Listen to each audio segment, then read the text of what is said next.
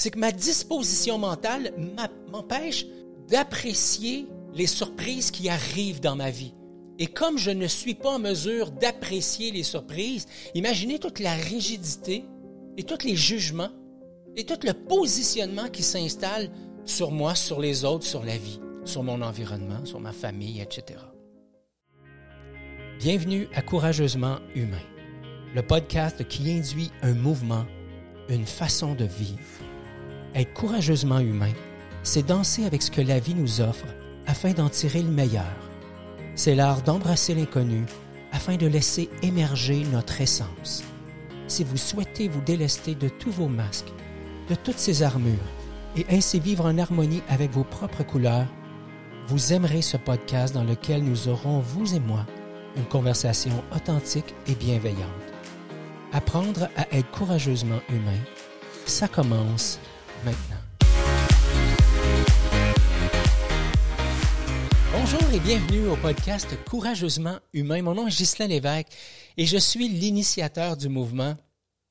Et je veux, avant de débuter, vous dire merci infiniment d'être là. Certains d'entre vous euh, m'écoutent depuis le tout début autant dans mes épisodes solo que dans mes épisodes de conversation courageusement humaine. Alors, merci beaucoup d'être là. Quelqu'un m'écrivait ce week-end pour me dire, Ghislain, ça fait pas longtemps que je te suis et j'ai décidé d'écouter en série, en rafale, euh, chacun des épisodes. J'étais, stupéfait. Alors, merci beaucoup d'être là. Et si jamais c'est ton première écoute, c'est ta première présence sur le podcast Courageusement Humain, je veux à toi aussi te dire bienvenue et te dire que le podcast est un, un endroit justement où on prend le temps de se déposer, où on prend le temps de s'accueillir dans notre différence, dans notre vulnérabilité. Et c'est un mouvement de danse avec la vie. Donc, bienvenue à chacun et chacune d'entre vous. L'épisode d'aujourd'hui est intitulé Je n'étais pas prêt et elle veut faire honneur à toutes ces publications que j'ai vues passer sur Facebook, sur euh, LinkedIn ce matin, euh, par rapport à la température. Donc, pour les gens qui ne euh, savent pas ou qui ne se souviennent pas, j'habite dans la région de Québec. Euh, province de Québec au Canada. Donc, pour les gens qui euh, nous écoutent d'ailleurs dans le monde, dans, la francophonie mondiale, comme dirait un de mes bons amis. Euh, donc, pour les gens de l'Europe, je suis dans la région de Québec, environ à trois heures de Montréal. Et ce matin, il neige. Il neige pas plein ciel, c'est pas une tempête, mais il neige. Et ça fait dire à certains, mon Dieu, ah non, pas déjà la neige, et à d'autres, je n'étais pas prêt pour ça. Et en toute franchise, quand j'ai vu ces publications-là, je me suis, me suis rendu compte que moi aussi, je n'étais pas 100% prêt à ça. J'avoue d'entrée de jeu que je suis euh, un gars de plus de chaleur que de froid. Chaque année, à ce temps-ci de l'année, ça me demande une grande période d'adaptation pour moi. En fait, une bonne période d'adaptation qui est de moins en moins grande euh, maintenant parce que je vais à l'extérieur d'une façon régulière et en même temps, euh, l'automne et l'hiver ne sont pas mes saisons coup de cœur. Ce qui me demande du recul, ce qui me demande de la présence, ce qui me, demande euh, de prendre la position de témoin afin justement d'observer qu'est-ce qui se joue en moi. Et ce matin, quand j'ai lu ça, ça m'a permis, moi, de, faire un, petit test de réalité pour réaliser que finalement, oh, j'étais pas non plus, je n'étais pas prêt. De là à l'écrire sur les réseaux sociaux, c'était une autre chose. Mais en toute franchise, dans mon état intérieur, je prendrais encore beaucoup de soleil et beaucoup et beaucoup de chaleur. Alors, pour les gens qui aiment les réponses rapides, aujourd'hui, j'ai envie de, de vous donner plutôt trois questions de réflexion. Alors, qu'est-ce qui fait que je n'étais pas prêt? Ça m'a amené à me poser trois questions ce matin. La première, c'est, Hey Gis, quelle est ta disposition mentale par rapport à ce qui arrive que tu n'avais pas prévu? Comment tu vis? Comment tu deals en mauvais québécois? Comment tu deals avec ça? Ça m'a aussi me fait questionner sur, hey Gis, c'est quoi tes attentes? Et en quoi ces attentes-là ne peuvent pas justement contribuer à l'augmentation de ton insatisfaction? Parce que quand je dis je n'étais pas prêt, c'est une forme d'expression de mon insatisfaction ce matin, qui n'est pas énorme sur l'échelle de 0 à 100 de l'insatisfaction, mais quand même, qui est présente. Et finalement, je me suis questionné sur, hey Gis, quel est ton niveau d'adaptabilité ce matin par rapport à l'imprévu, par rapport à ce qui te fait dire, je n'étais pas prêt. Alors, si c'est tout ce que vous aviez de besoin, ben merci d'être passé. Bonne journée à vous. Je vous rappelle que l'épisode, c'est l'épisode 49 et que vous pouvez retrouver les notes et les informations de, cette euh, séance-là sur courageusementhumain.com baroblique 049 pour 49. Mais sinon, restez avec nous, si vous en voulez encore. Je vais aller un petit peu plus loin par rapport à ces trois questions-là. Alors, je, poursuis ma, ma, réflexion et à un moment donné, je me suis dit, OK, Gis, à quoi ça te fait penser tout ça? Et pour les gens qui ne le savent pas, j'ai étudié dans quatre écoles de coaching différentes. Oui, j'ai la réputation d'être un gars, un tantinet intense euh, dans pas mal de choses, dans tout ce que je fais. Euh, ancien athlète d'endurance, entrepreneur. J'ai souvent mille et une choses qui se font en même temps. D'ailleurs, actuellement, je suis dans une période de ma vie où je suis en train de me délester de plusieurs choses, de certains masques, de certains réflexes et aussi et surtout de certains projets. Et donc, dans mon parcours, euh, j'ai fait un parcours de coach euh, avec une base en intervention stratégique. Euh, l'école de Chloé Madonna, c'est de Tony Robbins, une école américaine. Et ce que, ce que Tony Robbins enseigne, c'est les six besoins de base de l'humain qui sont la sécurité, le besoin de variété, hein, de surprise, besoin de reconnaissance, besoin d'amour, besoin de croître, et finalement, le sixième, le besoin de contribution. Et l'une des choses que l'on, que l'on mentionne dans cette formation-là, et une des choses qu'on, réalise en cours de route en, en déployant les outils de l'intervention stratégique, c'est que souvent les gens sont à la recherche, moi le premier, je suis à la recherche de variété, hein, de surprises, dans la vie de tous les jours parce que, dans le fond, le besoin de, sécurité et le besoin de variété sont comme deux besoins qui, en apparence, sont comme opposés.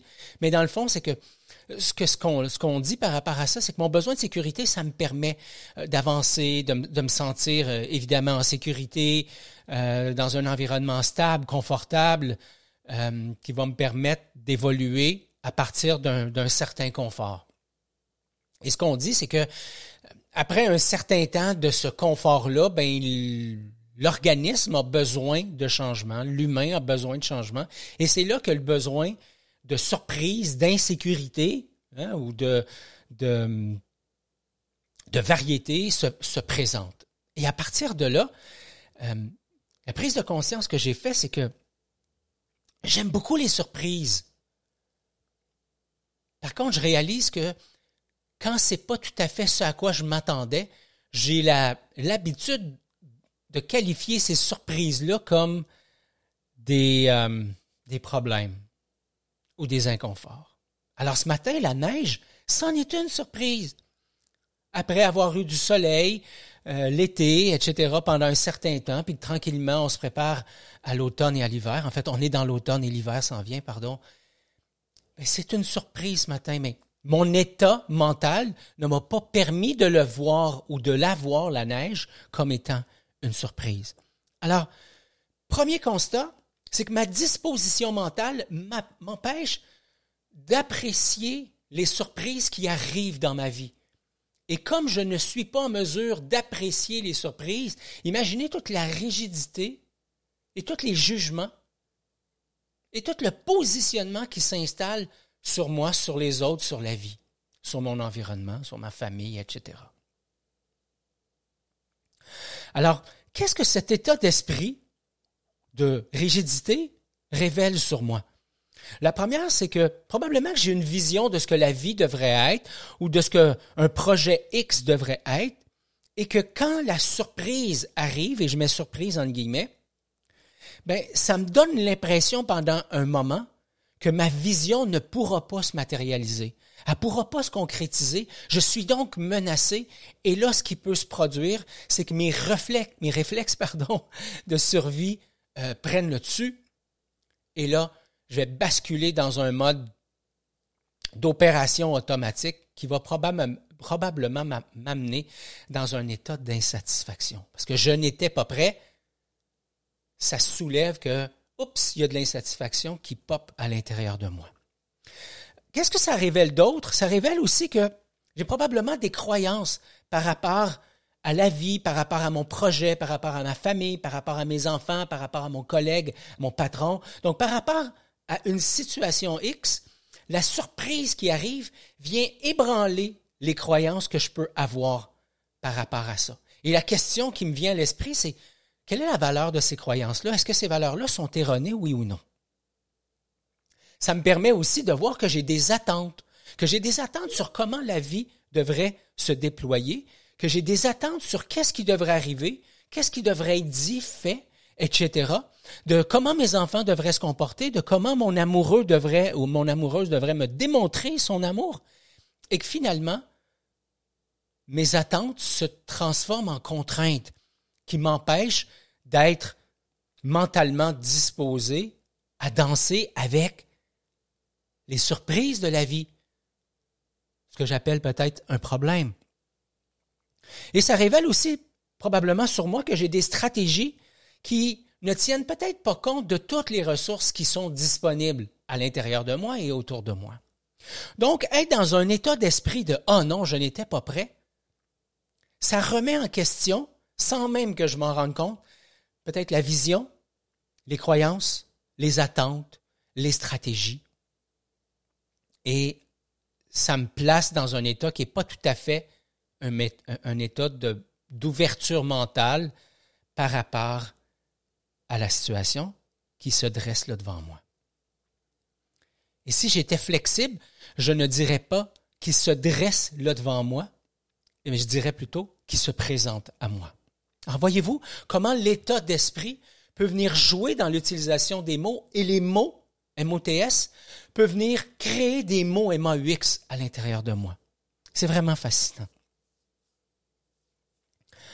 Donc, le manque de, de flexibilité mentale, les attentes que j'ai sur la vie et sur l'autre, le fait que je suis pris dans un agenda qui tient beaucoup plus compte de, la, de, l'horloge que de la boussole, hein? où est-ce que je m'en vais, la direction, les valeurs, etc., ça fait justement en sorte que ça me prédispose à vivre une insatisfaction par rapport à l'inconnu. Alors, qu'est-ce que je peux faire avec ça? Parce que dans le fond, de me plaindre ce matin de la neige, c'est comme si je me plaignais cet été qu'il faisait trop chaud et qu'il y avait trop de soleil ça m'amène, ça m'amène, ça m'amène, ça m'amène à placer mon attention sur des éléments autour de moi sur lesquels je n'ai très peu de pouvoir et dans ce cas-ci, aucun pouvoir. J'ai pas de pouvoir sur il neige ou il fait chaud, à moins que je décide de déménager dans un endroit où il y aura de la chaleur à longueur d'année. Ça ne veut pas dire qu'il y aura du soleil à longueur d'année. Euh, alors, tout ça, c'est une, une, question de choix. C'est une question de disposition euh, interne. Donc, est-ce que je place mon attention sur des choses sur lesquelles je n'ai pas de pouvoir? Parce que si c'est le ça, c'est la plus belle recette de l'insatisfaction qui va mener à la frustration, qui va mener à l'épuisement, qui va mener euh, au burn-out, etc. Donc, ma solution dans ces moments-là, c'est ce que, exactement ce que j'ai fait ce matin? Je me suis dit, OK, Gis, première chose que tu vas faire, tu vas respirer. La respiration, pour moi, c'est l'occasion de m'arrêter et de ralentir. Alors, je vous propose ça. La deuxième chose que j'ai fait, c'est que j'ai pris une position méta, une position mature, une position d'observateur qui allait me permettre justement de prendre conscience de ce qui était en train de se jouer en moi. Et finalement, Un coup que j'ai laissé de la place à cette partie de moi qui a envie de s'exprimer parce que la température est pas super wow, puis que cette partie de moi qui veut s'exprimer parce que mon, mon garçon aurait dû faire ceci, ou mon garçon aurait dû faire cela, ou mon amoureuse aurait dû faire ceci, ou mon amoureux aurait dû faire cela. Et quand j'ai pris le temps d'écouter ça dans l'ouverture du cœur, avec bienveillance, je peux ensuite choisir d'agir